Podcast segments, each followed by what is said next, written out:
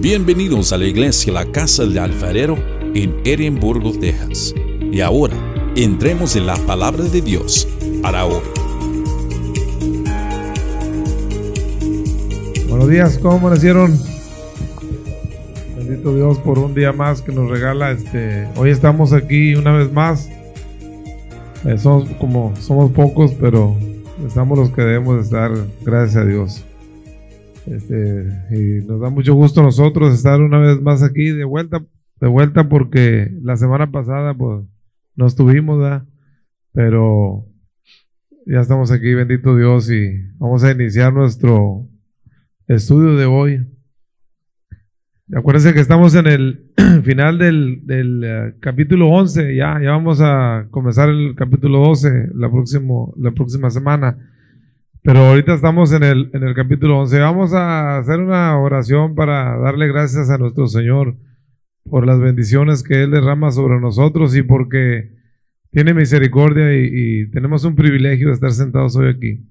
Ah, hay muchas personas que no están por diferentes motivos y razones, pero esa es otra cuestión. Solamente sabemos que nosotros estamos aquí y le tenemos que agradecer a nuestro Señor por todo lo que nos nos da por la salud, por la familia, por todo. Cierra sus ojos y vamos a hacer una pequeña oración. Padre, te damos gracias, Señor, hoy en este día porque tú eres inmensamente misericordioso con nosotros, Padre. Día tras día muestras tu mano sobre nosotros, Señor. Día tras día nos muestras que tú tienes cuidado en llevarnos y protegernos en este camino de la vida, Padre. Te pedimos perdón, Señor, por todas las ocasiones que te fallamos, Señor. Te pedimos que nos ayudes, que nos tomes de la mano para no tropezar, Señor, para no ofenderte, Padre. Ayúdanos a ser personas agradables a ti, Señor. Te damos las gracias por todo y en todo, Señor, porque tú estás siempre con nosotros. Todo esto te lo agradecemos en el poderoso nombre de nuestro amado Señor Jesucristo. Amén. Bueno, hermanos, como les digo, estamos a terminar el capítulo 11. Vamos a dar un, un pequeño recordatorio, un pequeño de, de, todo lo que hemos visto, no todo, aparte de lo que hemos visto, y es necesario para que nos refresque un poquito la mente y la memoria y sepamos desde dónde venimos y hacia dónde nos vamos dirigiendo, de acuerdo a las señales que nuestro Señor Jesucristo nos está mostrando. Bienvenidos a todos. Como ya les dije, e, esa, se, ha hecho un poquito de costumbre a, mí personalmente en, dar estos pequeños recordatorios para tener un poquito de mejor entendimiento en lo que hemos estado avanzando en estos últimos versículos y capítulos del libro de Juan.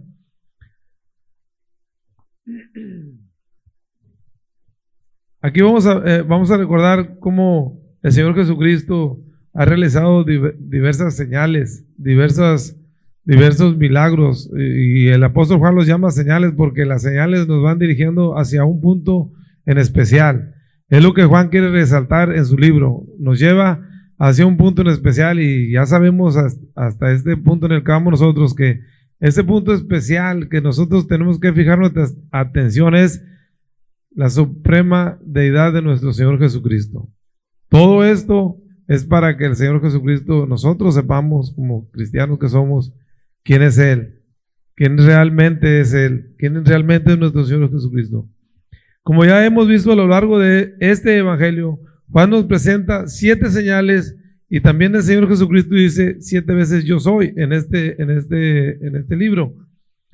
Estas siete señales, señales son de gran importancia porque por medio de ellas, de estas señales, tenemos una claridad enorme de fijar nuestra mirada y nuestra atención en lo realmente importante de todo eso. Como les dije, el punto primordial e importante es nuestro Señor Jesucristo. Eso es lo más importante que nosotros podemos y debemos de poner nuestra atención.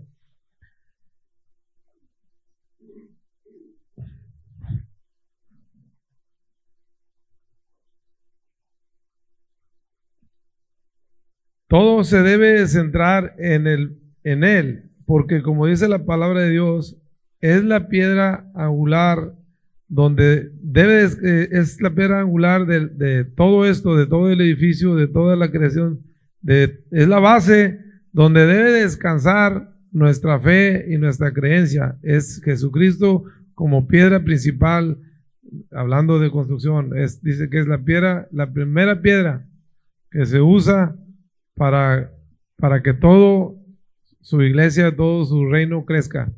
Cuando sabemos en la antigüedad no había láseres, no había todo eso que hay ahora, usaban una piedra para cuadrar los edificios.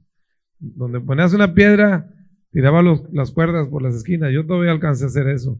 Y es como cuadraban, y era la piedra angular donde se sentaba todo el cimiento, toda la base de lo que iba a ser el edificio principal.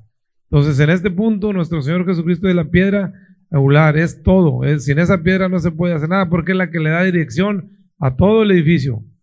Entonces, ese es, ese es nuestro, nuestro, nuestro punto donde nosotros tenemos que enfocar nuestra atención. Jesús como el principal en todo.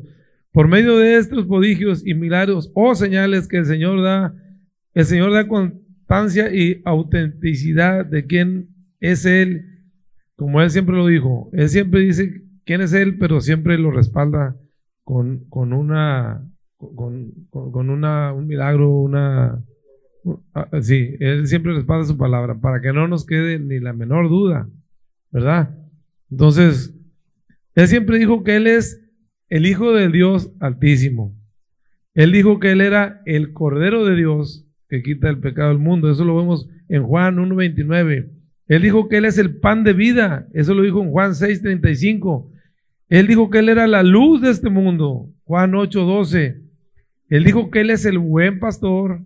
Juan 10, 10.11. Él dijo que Él es la resurrección y la vida. Eso lo estamos viendo ahorita en Juan, Juan 25, Juan 11, 25. Y también Él dice que Él es la vid verdadera. Eso lo vamos a ver más adelante en Juan 15, 1. En pocas palabras, ¿qué es lo que estamos sabiendo aquí? Que es el Dios mismo que bajó del cielo y habitó entre nosotros. Eso sin, lugar a duda. Esta es una, de las cosas que, que, empezaron a molestar a los líderes religiosos de esos tiempos, porque ellos no querían creer quién era Jesús realmente, que era, que él era el Mesías prometido. Es por esta razón y algunas más que vemos cómo Vemos más adelante cómo es que los judíos o líderes religiosos de aquellos tiempos lo rechazaron, lo comenzaron a rechazar y a odiar, a tal grado que todo lo que el Señor eh, empezaba a hacer o empezaba a realizar, ellos le iban a poner pretextos, le iban a poner, pues, siempre le iban a querer poner en tela de duda lo que él hacía. Siempre. Ahí empezaron, ahí empezó su, su contradicción contra él, porque para empezar, e, ellos pensaban que el Señor Jesucristo estaba blasfemando porque decía que, que era todo esto. Se hacía como Dios mismo y para ellos alguien que se hacía como Dios era una blasfemia, era un pecado muy grande. Entonces ahí empezó el conflicto. ¿Por qué? Porque nunca entendieron que realmente Él era el que habían estado esperando tanto tiempo. ¿Verdad? Porque es triste que nosotros esperamos tanto tiempo algo y el día que lo tenemos frente a nosotros, lo dejamos ir.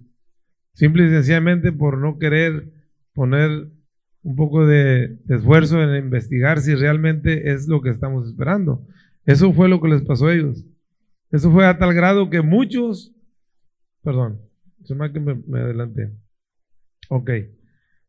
Como ya hemos visto, el Señor realizó infinidades de señales y milagros sobrenaturales, a tal grado que muchos, como dice la palabra, le comenzaron a seguir.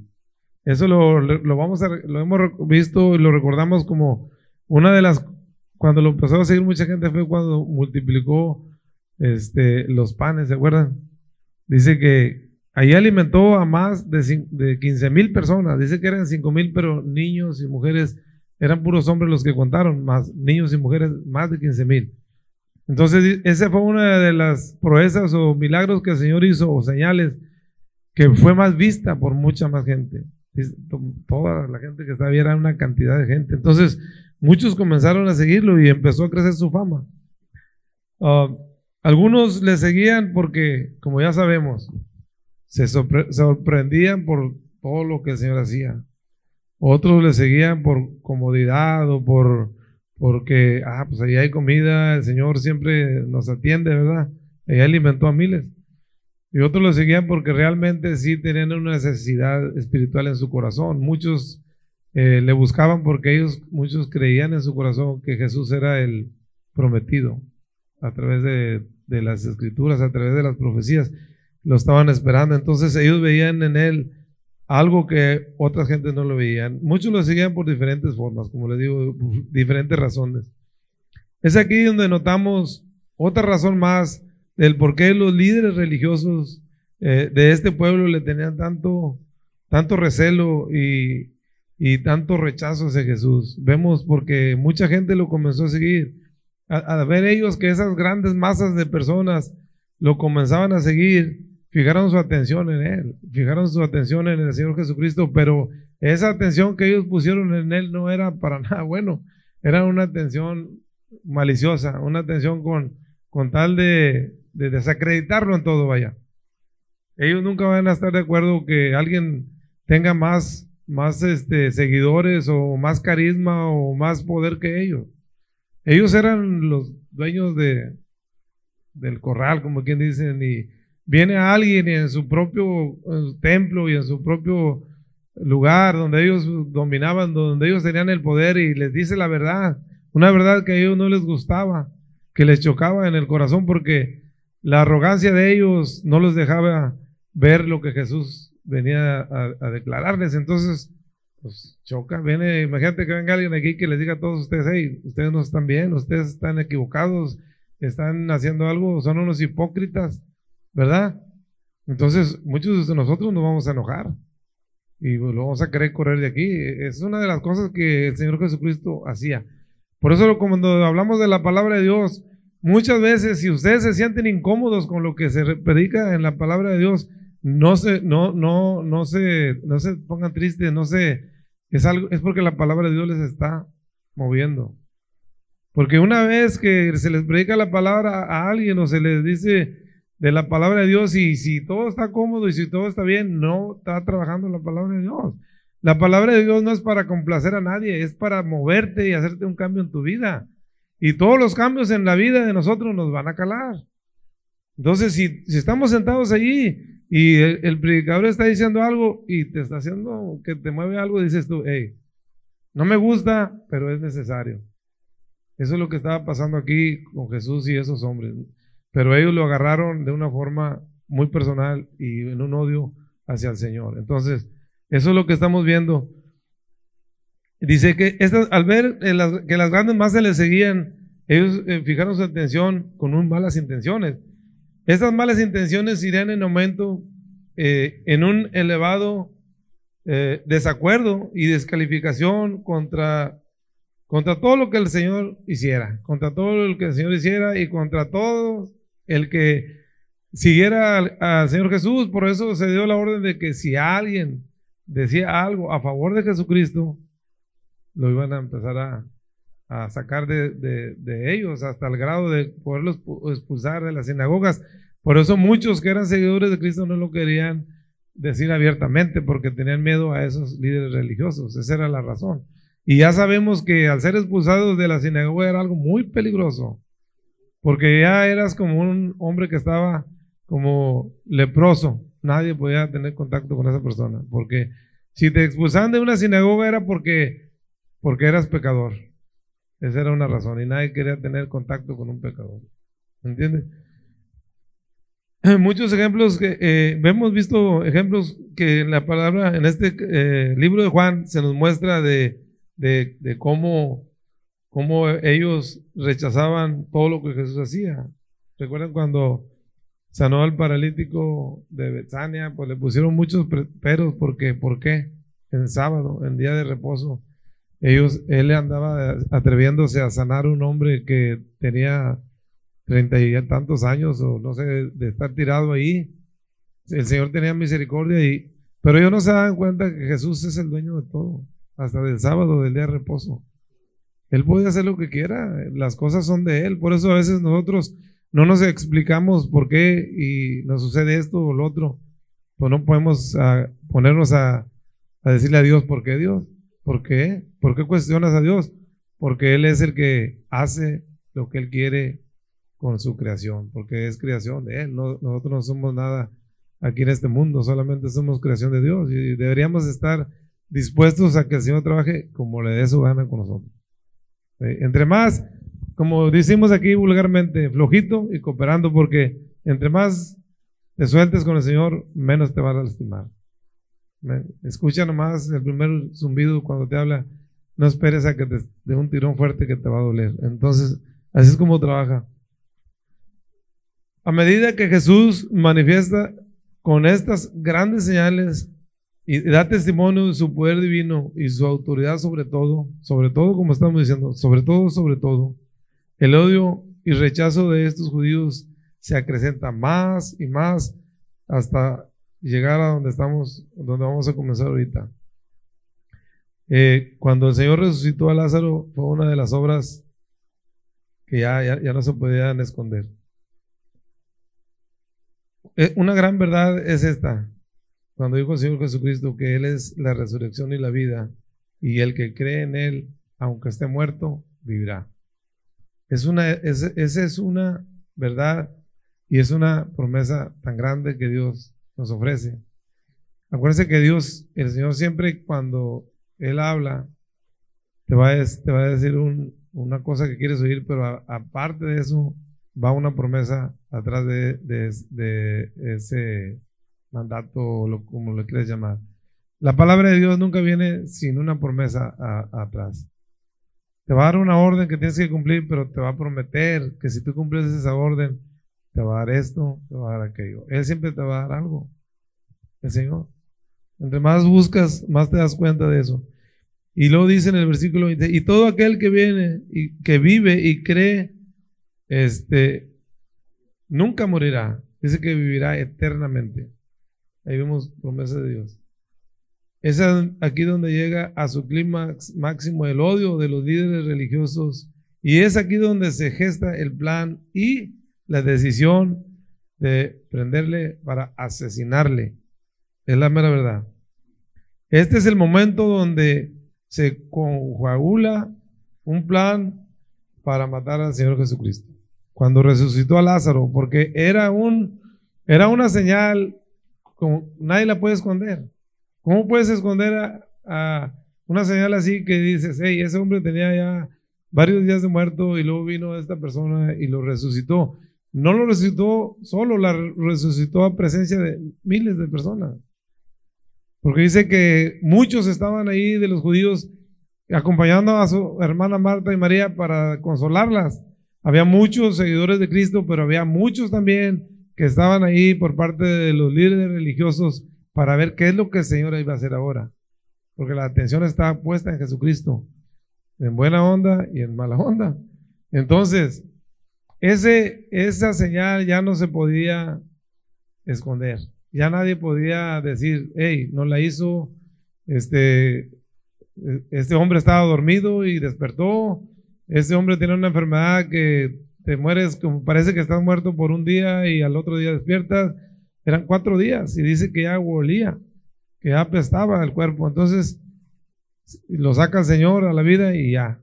Ahí dijeron ellos, ahora sí, no podemos ya esconder nada, tenemos que hacer algo con este hombre, porque es muy peligroso tener a Cristo ahí entre ellos.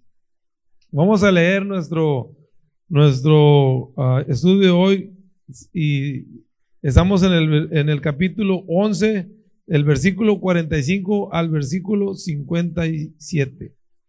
Vamos a leerlo y ahora vamos a entrar en, un contexto para que entendamos. Esto fue más un recordatorio de cómo se ha venido eh, rechazando al Señor Jesús desde que Juan nos empieza a narrar todo lo que Jesús hizo en su ministerio por esta tierra. Y eso lo vamos a ver y lo seguiremos viendo, pero vamos a leer esto. Ayúdenme a leerlo, por favor, si, si, son tan amables.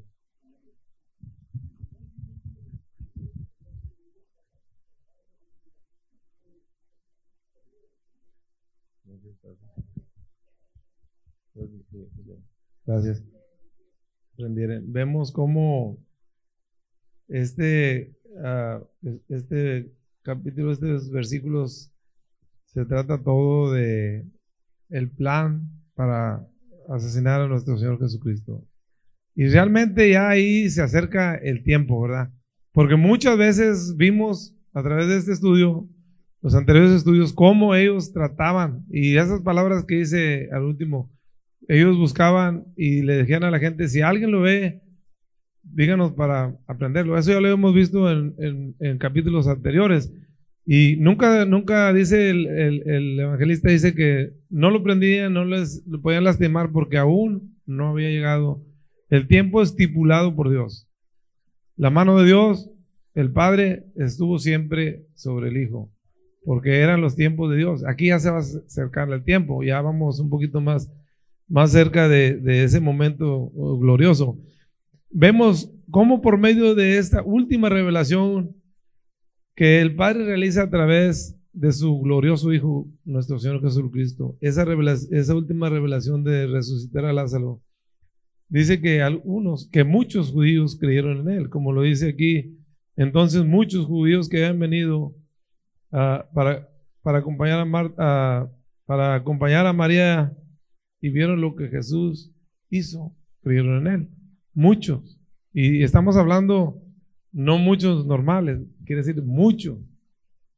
Porque ellos, ya cuando recibieron la noticia de lo que el Señor hizo, inmediatamente pusieron cartas en el asunto.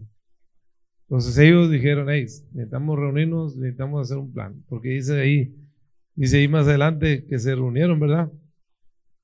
De, tal forma que de inmediato el concilio de los líderes religiosos de Senadino, no sé, creo que es la cúpula más alta, ¿verdad? ¿Verdad, hermano?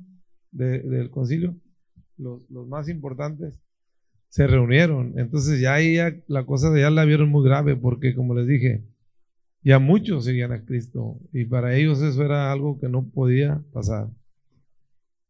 Eso después de recibir las últimas noticias de el milagro tan maravilloso y sorprendente y sobrenatural que había realizado nuestro Señor Jesucristo. Ellos, eso, ah, como le dije, el hecho de resucitar a ese hombre después de tantos días de muerto ya no se podía refutar, ya no se podía contradecir. Entonces ellos tenían que parar esto, tenían que hacer, vamos a ver más adelante todo esto, pero ahí vamos. Su reacción fue una totalmente, una totalmente oposición, pero este último acontecimiento era tan evidente que ellos no tenían la manera de refutarlo, como ya les dije. Aquí lo que más les molestaba y les chocaba en su ego personal era la fama de nuestro Señor Jesucristo. Ya lo habíamos dicho en estudios anteriores que era un celo por la fama de Cristo, porque la autoridad con la que Cristo hablaba, nunca jamás nadie la había escuchado. Yo me imagino que era muy impactante estar frente a Jesucristo cuando Él estaba predicando en el templo. Te impactaba tanto. O simplemente cuando Cristo posaba tu mirada en ti. Imagínate. ¿Hasta dónde te llegaba esa mirada? ¿Se acuerdan cuando los alguaciles les ordenaron a los alguaciles, vayan y préndanlo? ¿Cómo vinieron los aguaciles y que dijeron, no pudimos? ¿Por qué? Jamás hombre alguno ha hablado como ese hombre. Jamás. Y esos alguaciles habían oído miles y miles de veces hablar a sus sacerdotes. Pero ellos jamás habían oído a un hombre que hablara como Jesucristo. Quedaron impactados totalmente. Entonces, para que hayan desobedecido una orden, una orden que no se debe desobedecer, no pudieron. Entonces, Ellos, eh, ellos, los líderes religiosos, tenían que hacer algo porque eh, iban a perder sus privilegios de poder, sus privilegios de poder y de, de, máximos. Toda la gente los veía como lo máximo, ¿verdad? No era correcto, pero así, ellos, así se vendieron ellos al pueblo. Qué triste, qué triste es ver que como personas con un corazón cegado se juntan, se alían para asesinar a alguien que te viene a ofrecer la vida, alguien que te viene a regalar algo que no se compra, te viene a dar todo y tú te confabulas para quitarlo del medio, porque no quieres ese regalo de Dios. Es triste, Pero es, es el ser humano que, que siempre dice la palabra que El corazón del ser humano está torcido desde su nacimiento. Por eso hace mucho hincapié que cuides tu corazón, cuida tu corazón, porque es eh, de ahí donde salen los malos sentimientos. De lo que está en tu corazón es lo que habla tu boca y las ideas.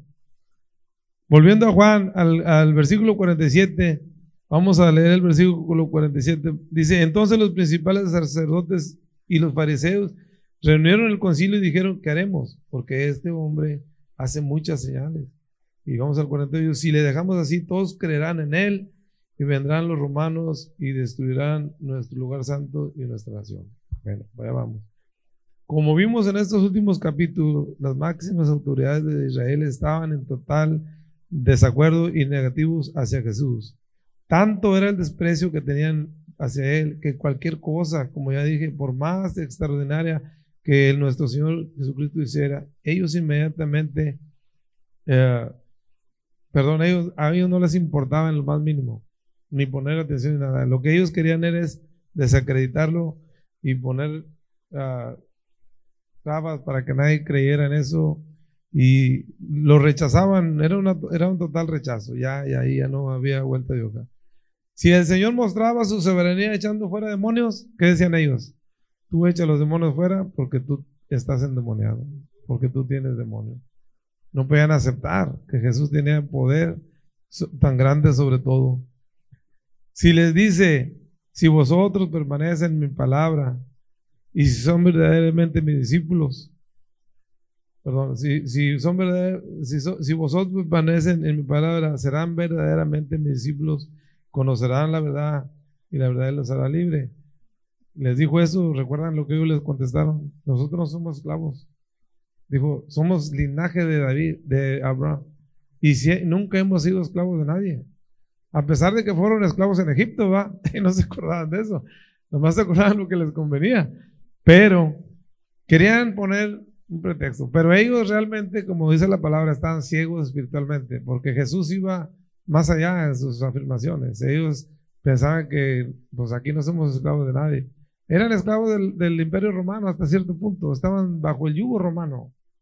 Entonces ellos no querían aceptar nada de las palabras de nuestro Señor, aunque estuvieran en, en, un similar momento de lo que el Señor les decía.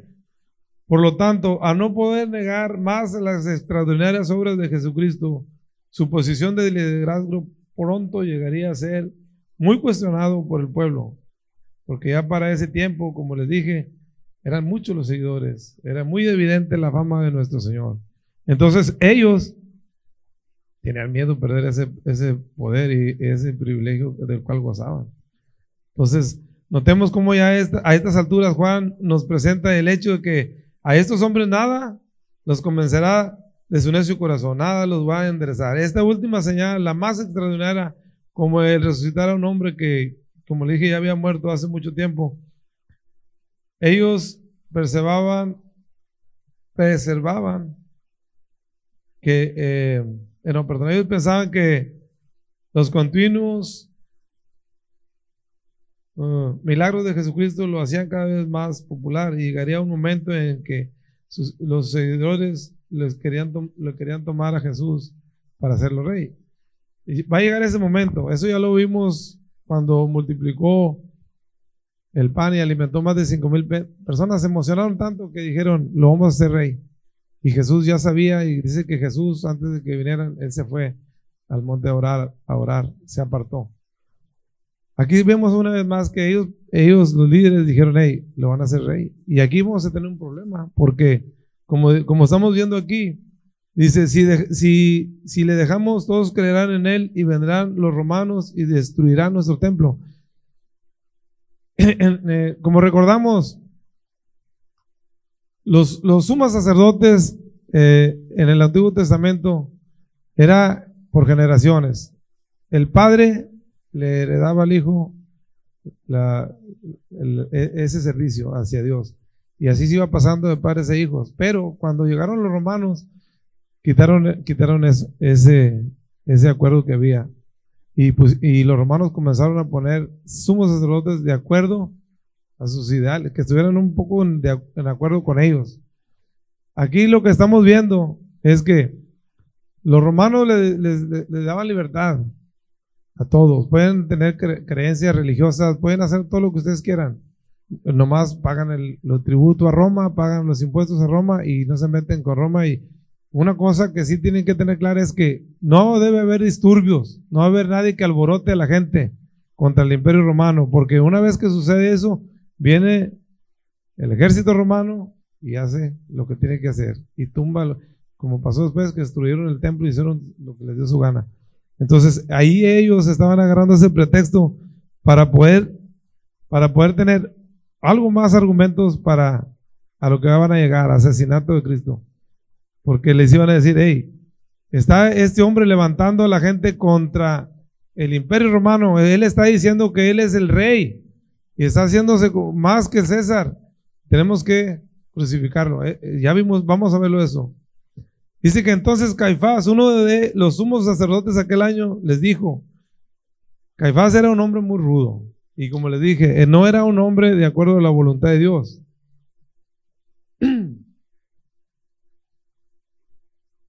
Bueno, ya les expliqué cuando la vez pasada lo que hicieron hacer rey tampoco quiso Jesús, porque él no venía a ser rey político de esta tierra, su rey no era otro. Por otra parte, convendría que Jesús muriera. Juan nos dice que Caifás era un, sumo sacerdote ese año, como le dice aquí. Miren, dice que, dice Caifás, que ellos le dijo a los otros líderes sacerdotes, ustedes no saben nada.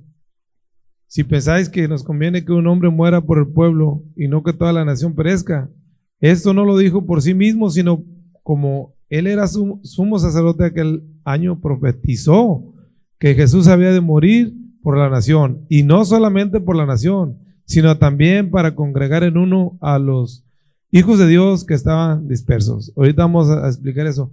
Ayúdenme con el tiempo porque de repente, ¿cuánto me falta? No tengo reloj. ¿Diez? Ok.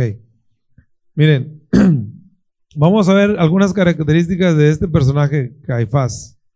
Dice que Caifás era un hombre rudo, era una persona sin escrúpulos, no le importaba la justicia. Ese hombre era el tipo de hombre que se tenía que salir con la, suya, cueste lo que cueste. No le importaban los medios, nomás le importaba llegar a, donde él quería.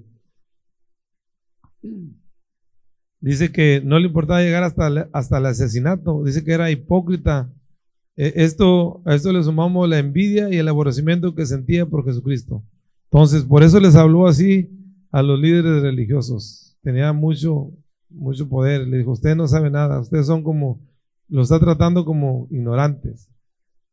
Y luego les empieza a explicar que es necesario que un hombre muera por, y no muera toda la nación, como vimos que si probablemente los romanos atacan porque ven disturbios, pues van a destruir todo, hasta el templo.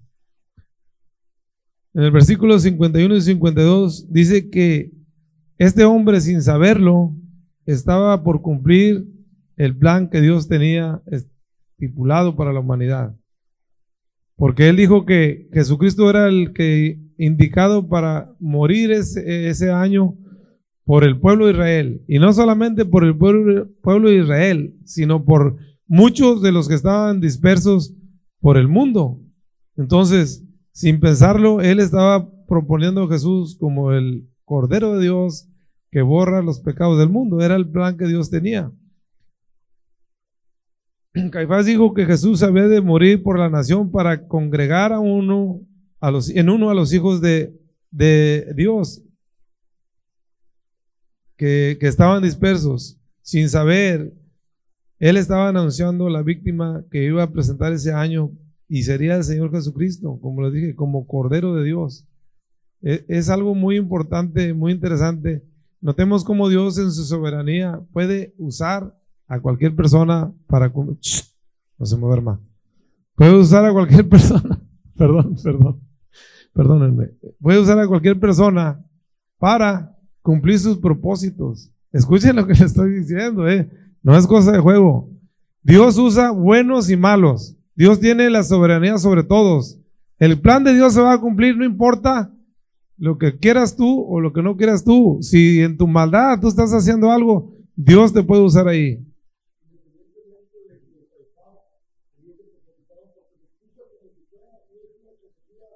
Para ellos, para lo más. Sí, esa profecía que hizo simplemente la estaba haciendo porque él quería que Jesús muriera, quería quitárselo de encima. ¿Ok? Jesús no solamente moriría por la nación, sino por la nación ni por el pueblo de Israel, sino de Israel, pero, sino por todos los gentiles. Acuérdense cuando el Señor dijo, cuando hablamos del redil de las ovejas, ¿qué dijo el Señor? Tengo un redil que está aquí, pero tengo otras ovejas que no son de este redil. Y un día las voy a traer. Y dice, y un día habrá un solo rebaño y un solo redil. Eso es lo que está hablando aquí. Aquí está la profecía que se va a cumplir. Porque dice que por medio de la muerte de Cristo va a congregar a muchos que estaban dispersos. Esos somos nosotros.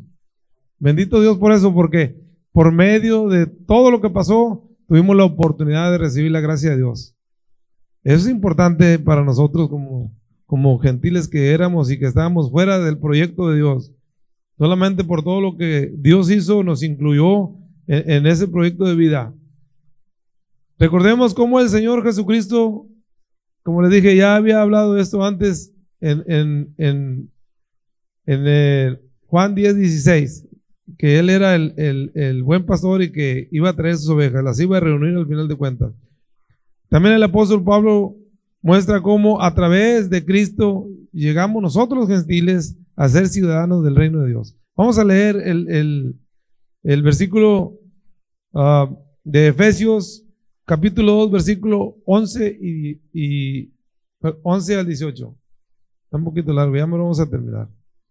Ayúdenme a alguien a leerlo, ese está, está interesante. Efesios 2, 11 al 18. Efesios 2, 11 y 11 al 18. Si no lo tienen, aquí lo tenemos. Ok, ayúdame. Gloria al Señor. ¿Están viendo? Ahí está revelando todo lo que estamos hablando aquí. El Señor tenía ese plan siempre. Y gracias a Dios por eso, porque nos incluyó en su plan divino. Como vemos aquí, como les dije ya, ahí ya estaba puesta la orden de que el Señor Jesucristo tenía que morir y que cualquiera que lo viera tenía que denunciarlo. Esta era, era la hora de la verdad. Y aquí surge una pregunta que quiero hacer. Y esto ya es una pregunta que, está fuera del estudio. ¿Cuántos de los que nos, que nos decimos seguidores de Cristo estamos firmes eh, seguir al lado de Jesús? ¿Cuántos de los que estamos, no sabemos, verdad? Pero cada uno en nuestro corazón, no sé la capacidad que tenga de, de soportar la prueba, pero ¿cuántos de los que nos decimos seguidores de Cristo nos vamos a mantener firmes hasta el final? Hay que pensarlo muy seriamente para prepararnos en eso, porque si tú te empiezas a preparar en eso y tienes que saber que van a venir muchas pruebas y tienes que saber que como estamos en los tiempos finales, van a venir muchas cosas que están fuera del alcance de, nuestro, control. Solamente Dios lo va a hacer. Acuérdate lo que Dios dijo, manténganse firmes hasta el final. Manténganse firmes, porque la corona y, el premio es grande, pero los sufrimientos van a ser van a ser duros. Entonces, vamos a ser perseguidos, vamos a ser quitados de la sociedad, pero más vale que nos mantengamos firmes. La historia de, de estos hombres de los que estamos hablando, ya la conocemos, porque la Biblia nos la revela. Ya sabemos en qué terminó todo esto. Sabemos, la verdad, porque Cristo, el Padre en su palabra nos lo ha dicho.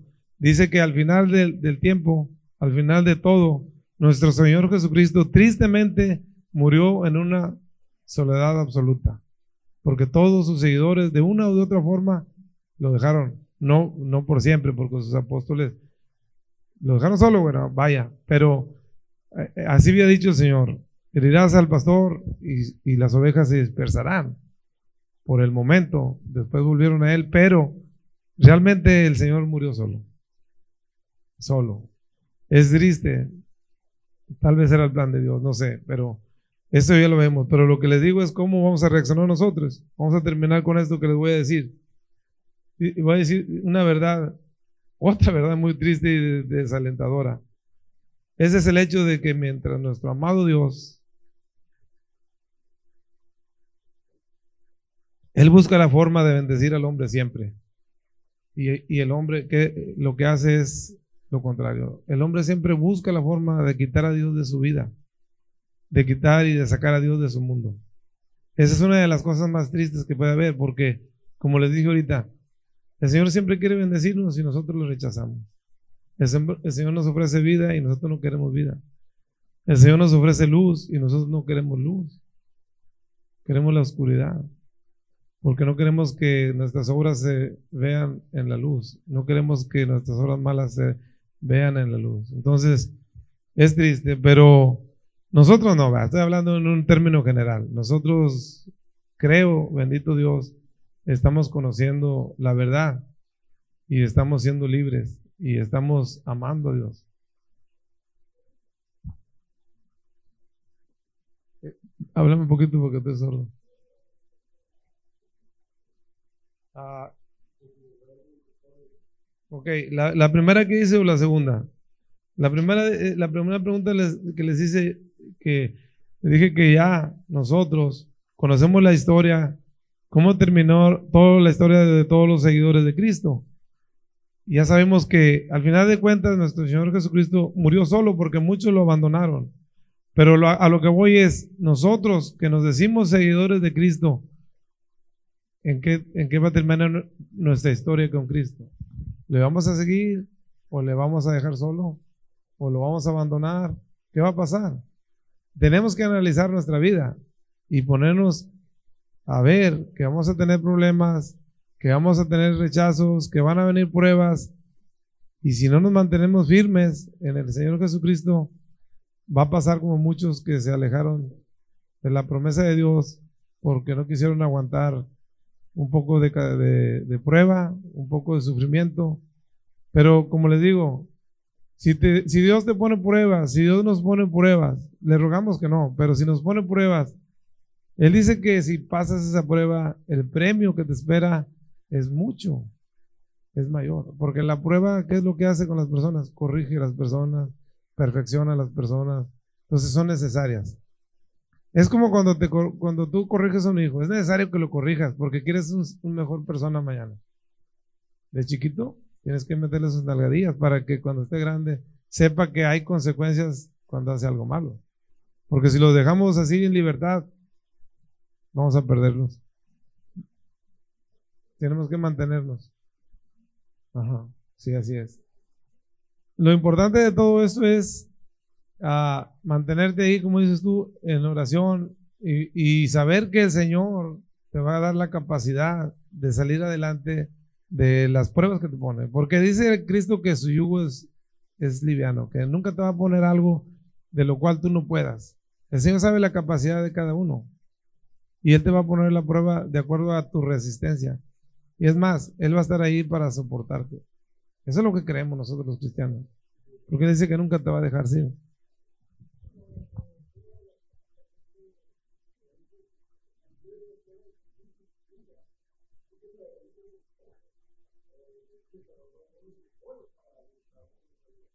Nosotros ya no debemos pensar así, porque nosotros estamos conociendo al Señor de que lo, todo lo da y que todo lo puede. Entonces, nosotros no podemos, no podemos ni debemos, eh, sí.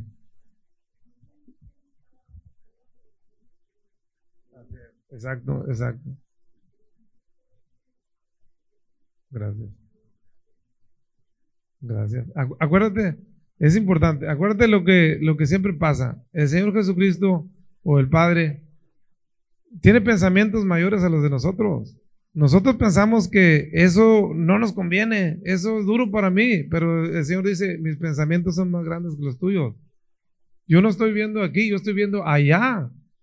Entonces, debemos dejarnos conducir por la mano de Dios porque es la única forma que vamos a, a, sufrir menos y, y pues vamos a seguir adelante, realmente.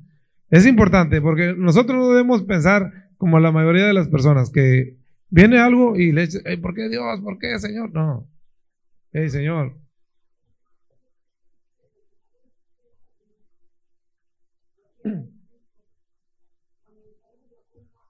Porque, ¿qué es lo que estamos nosotros aprendiendo y testificando al mundo.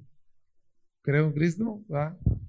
Le creo, tengo mi fe en Él. Ahora, si yo me doblo a la primera prueba y empiezo a, a renegar y a, y a todo lo que no debo de hacer, pues van a decir, oye, entonces no, no es cierto.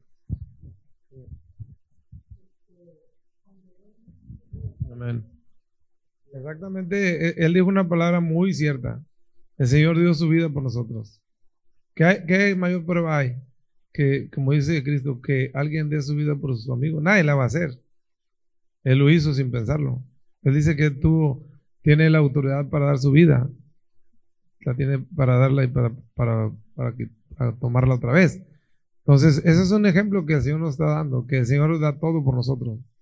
Entonces, lo que nos corresponde a nosotros, simple y sencillamente obedecer, porque no hay con qué pagarle.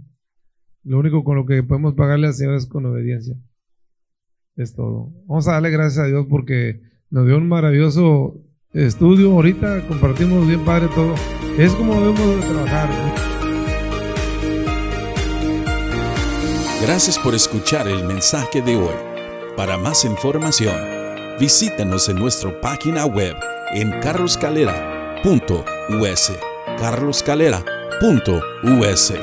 Te bendecimos en el nombre del Señor.